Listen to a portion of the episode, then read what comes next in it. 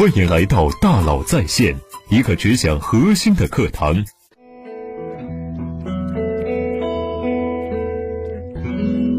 你好，欢迎来到大佬在线。谁掌握稀缺资源，谁就拥有财富分配权。前些日子呀，有同学向我提问：“老师，三十岁做什么可以在五年后受益匪浅呢？”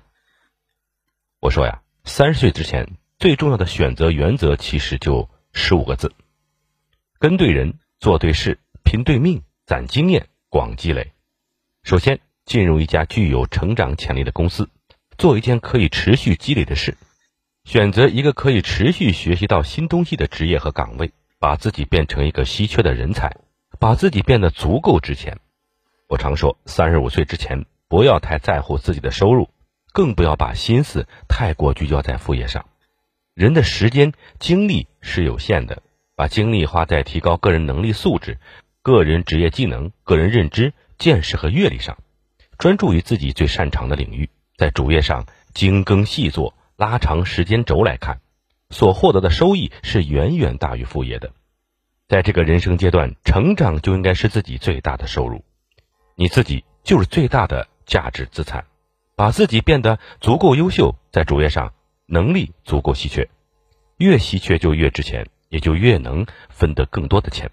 所以啊，如果要提一条什么建议的话呢，就是想尽一切办法成长，让自己稀缺。让自己的未来变得值钱。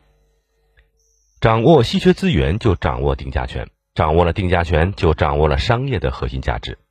晋基波财经主理人沈帅波曾经举过一个例子：以房产中介为例，你可能会觉得中介很常见，但是有人就在一个足够垂直、稀缺的赛道里做了二十年，找到了自己的生态位。上海的新房可以向郊区延伸，但是市中心的老别墅。是不会再多任何一套了。上海中心城区估计有几千套老别墅，里边可以出租的估计大约有几百套。有个中介拥有其中一百套，他是这一百套的二房东，他能够说出自己的每一栋房子在什么地段都有什么历史。他和这些房东签的都是十年的合同，他租出去的每一套房子租金至少要挣一倍。比如两万元从房东那里租来，四万五租出去，你看。这就是从一个看似竞争激烈的赛道中，找到了稀缺生态位。一切都围绕着长期价值展开。你掌握的资源越稀缺，你就越值钱。你要想拥有更多的财富，就要使自己在整个交易链条里变得更加稀缺。我再举个例子：同样一碗面，在家门口的连锁餐厅卖二十块钱，而在机场的连锁餐厅却要卖九十九块钱。凭什么机场的面就这么贵呢？你非常生气。跑去质问机场的连锁餐厅：“你凭什么收我这么多钱？你也太黑心了吧！”餐厅马上解释说：“呀，不是不是，我收你这么多钱是因为房租太贵，其实我并没有挣很多钱。大多数钱其实都被机场的店铺出租商给挣走了。机场的店铺出租商为什么能收这么贵的租金呢？因为他们掌握着稀缺资源，所以拥有财富的分配权利。什么是稀缺资源呢？大一点的机场。”每天的人流量能达到几十万人次，而且选择坐飞机的人群相对高端，所以机场可以规模化的触达高端人群。这个资源实在是太稀缺了，所以品牌商愿意为此付出很多钱。很多大牌，比如说爱马仕、LV、卡地亚，都愿意付出高昂的租金在机场开店。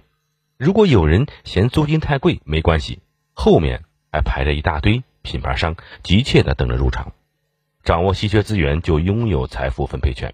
所以，机场的连锁餐厅的一碗面卖九十九块钱，这个价格是由谁来决定的？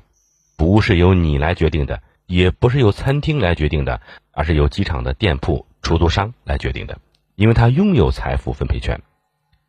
劳动可以创造财富，创造财富很重要，但是财富应该怎么分配，谁应该比谁更有钱这件事情，并不是由创造财富的人决定的。而是由掌握稀缺资源的人来决定的，谁掌握了稀缺资源，谁就拥有了财富的分配权。所以呀，如果你要想三十岁之后拥有更多的财富，就应该想尽一切办法提高自己的稀缺性。比如说，对于个人来说，你要思考的问题应该是：我是否拥有非常稀缺的能力？我是否在公司最稀缺的部门？我是否在部门最稀缺的岗位？我是否拥有最稀缺的资源？我现在拥有的稀缺性，未来还能继续稀缺吗？为什么有些员工年轻的时候能挣很多钱，三十五岁以后就容易被裁员呢？因为这些员工的体力和学习能力都没有年轻人强，要价也比年轻人高，他们已经变得不稀缺了，慢慢的就容易被淘汰了。所以，为了避免被淘汰，你要提前去思考怎么加入一家具备发展潜力的公司，怎么提高自己未来的稀缺性。只有不断让自己变得稀缺，你才能拥有财富分配权，获得更多财富。那怎么选择一家具有发展潜力的公司呢？有一条极其重要的判断原则，就是社会价值。一家公司商业模式创造的社会价值的大小，决定了其是否具备发展潜力。其次呀。你要确定自己的选择战略以及原则。每个人都是自己的 CEO。作为 CEO 呢，你无时无刻不在面临选择。有一次，朋友开车送我去佛山，在路上他说：“你看，你看，战略就像是选车道，你选错了道，就算你开宝马，也只能眼睁睁被吉利超过。”说的真好。我回答呀，所以你要有全局观，升到半空，看清楚前面路况，再回到车里选对车道。你就算这样，你就算被大车挡路，你也知道下面终会快起来，不必焦虑。战略就是选车道，这比开什么车、谁来开更重要。你选择的方向决定了你的能效发挥水平。比如说，选择职业方向对于头部市场和分散市场的选择战略。有些行业注定是分散的，谁都不可能占据很大的市场份额，但做得好的。也能很优秀，比如说画画，比如说开饭店，但头部市场完全不同，一旦成功就容易垄断，一家通吃。比如说音乐，比如今天的很多互联网业态，音乐呢是个金字塔，能达到塔尖的也就那一两个人。绘画呢是梯形台，你的画可能卖五万元一平方尺，也可能卖五十万元一平方尺，每一层都能养活一批画家，成功概率明显高很多。比如说选择伴侣的战略。指导生活算法的作者布莱恩·克里斯坦丁和和汤姆·格里菲斯提供过一种百分之三十七的方法，对比百分之三十七比例感兴趣的，可以去读一下这本书。我简单介绍一下百分之三十七的方法的运用。假设你打算在十九岁到四十岁之间，也就是用二十一年寻找理想的人生伴侣。如果你相信百分之三十七的理论，那就可以用这二十一年的百分之三十七，七点七七年来交往不同的男士。到十九加上七点七七等于二十六点七七岁时，坐下来确定最基本的满意标准，然后嫁给从那一天开始你遇到的第一个好于这个标准的男士，并不再寻找更优方案。再比如，你想在一个月之内买房子，你可以选用百分之三十七的时间，也就是用十一天来看房，确定最基本的满意标准，然后从第十二天开始，遇见第一个好于这个标准的，就毫不犹豫的下手。用百分之三十七的时间找到最基本的满意标准，再用剩下的时间选择第一个好于这个标准的，并不再寻找更优方案。无论是选择爱情、事业、婚姻、朋友，最优决策只可能在理论上存在。不要追求最优决策，而要追求满意决策。比如面对迷茫和未知选择的决策原则，请问有没有什么办法，面对一项选择，既能享受 A 和 B 的好处，又能避免 A 和 B 的坏处呢？非常抱歉，没有。每一种选择背后都有其利弊。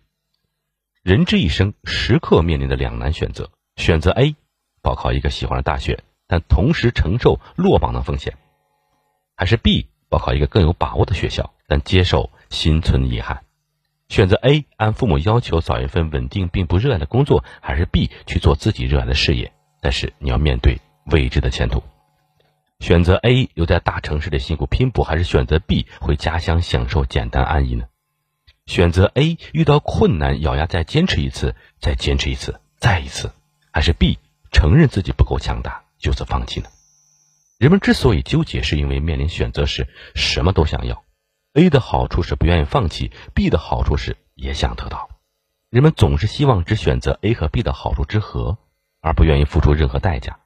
这种选择叫做完美的选择，但这世界上从来都没有完美的选择，只有最好的选择。选择 A 就要承担 A 的后果，选择 B 也一样。你只能在当时的情况下做出对自己最好的选择，然后坚定的走下去。选择自己想要的生活，同时必须承担每种选择所必须付出的代价。这个决定也许不是一百分，但也有六十分，甚至是八十分。而你也应该知道，任何时候能得到一个六十分的结果，能及格，已经要谢天谢地了。勇于选择而不后悔，随心所欲而不逾规。最后啊，要尽早学习管理，尽快完成个人贡献者到人员管理者的跃迁。我常说的一句话。每个人都是自己的 CEO，今天不管你愿不愿意，你都被卷进了无限责任时代。每个人都是自己这家无限责任公司的 CEO，承担全部的风险和回报。前一秒还守着一份人人羡慕的工作，后一秒就可能被公司扫地出门了。谁敢说自己能稳稳当当的捧着铁饭碗，组织就一定可靠呢？你必须像经营公司一样来经营自己，构建自己的协作关系，塑造自己的产品和服务，呵护自己的名声。把注意力投放到产出更高的地方，过去用于经营公司，未来用于经营自己。不做好自己的 CEO，别人就会把你从那个位置上赶下来，把你当成小兵来使唤。人一辈子要完成两次的基础跃迁，你如果是想做大事的人，想增强自己不可替代性，就必须学会通过他人来达成目标。从员工到经验，是每个人都要迈过去的第一个坎儿，第一次跃迁。这个能力，甚至对教育下一代都很重要。有些人不想做管理，当然没问题，你可以努力成为专家、技术性人才。但学习管理，从另一方面来说，是培养自己大局思维的途径。学会从更宏观和整体的角度去思考问题，能在一定程度上中和技术性人才过于纠结细节的弊端。如果你只考虑到自己的本职工作，那你的替代性是很高的。一定要超越你的职位。要有开放的心态，避免职位给你带来的思维上的短板。从个人贡献者到人员管理者，这个跃升是从依靠自己变为依靠别人。千万不要小看自己的第一次带人，这是对你整个能力系统的彻底重构。当你只是一个个人贡献者时，你的能力系统是有问题到动手到解决；而你一旦成为人员管理者，你的能力系统就要重构为有问题。抽象化问题的目标和指标，传达要求，看着被人完成到解决，这是一次极其重要的跃升。第二次跃升是从企业的单点成功到全面开花，这个跃升是从依靠经验、努力、热情、鞠躬尽瘁，兄弟们跟我上，变为依靠系统。这次跃升是系统性思维的重大的跃升。你要把成功模型从有目标到一路往前冲，到兵来将挡，水来土掩。到达成目标，重构为有目标、抽象化曾经实现目标的能力内核，到复制能力内核，到依靠系统到达成目标。第一次跃升是烧煤的蒸汽机到烧汽油的内燃机的跃升，第二次跃升是从烧汽油的内燃机到核反应堆的跃升。这两个跃升都是你在商业世界里必须刻苦修炼、必须打通关的十八铜人阵。这两个跃迁有一个不彻底。一辈子都难成大事。好，我们来小结一下。我曾经分享过这么一件小事：有次和朋友们讨论知识产品，我说知识产品有三类，分别是解决怎么办、为什么、是什么的问题。怎么办最有价值感，最能短期吸引人，而是什么是基本功，一切的基础。一个知识产品要清晰的知道你回答了那个问题定位在哪个人群，做事也一样。定位和要解决的问题清楚了，专注于提升价值本身，更高的价值就会随之而来。除了确定自己的选择战略以及原则，打造自身的稀缺性，再到进入管理领域，你也可以拿出一张白纸，好好思考一下。第一，找到你热爱的、擅长的领域，社会需要的，找到三者的交集点。第二，选出工作中最能够帮你积累能力、经验、提升自身价值的三件事。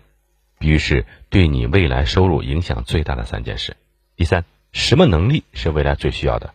什么能力短板是对你未来事业成功的影响最大，需要迅速恶补的？什么能力是别人不会的？画一张三列表格，把这三个问题的答案写下来吧。第四，选出工作中你最喜欢的事情，你不厌其烦的事情。第五，选出你比较优势，也就是你优于同行的技能或能力。如果你目前还没有比较优势，什么可以成为你的比较优势呢？为什么它应该成为你的比较优势呢？你计划如何获取你的比较优势呢？第六，细分市场，在什么地方可以放大你的才华，提升你的能效发挥水平，让你挣取比现在多得多的金钱呢？第七，你现在积累的能力和经验，未来是否可以在市场上挣取更多的回报呢？如果你从没有思考过这些问题，趁着今天休息，可以好好思考一下。很多时候，我们总觉得做到六十分就算是及格了，但其实不是。你擅长的这件事情，如果让你给自己打出零到一百分，你会打多少分呢？绝大部分人能够做到六十分，但其实想要生存下去。任何一个行业，你至少都要做到九十分，九十分才是及格线。而这个世界上真正优秀的人，至少都是九十八分。好，感谢您的收听，咱们明天见。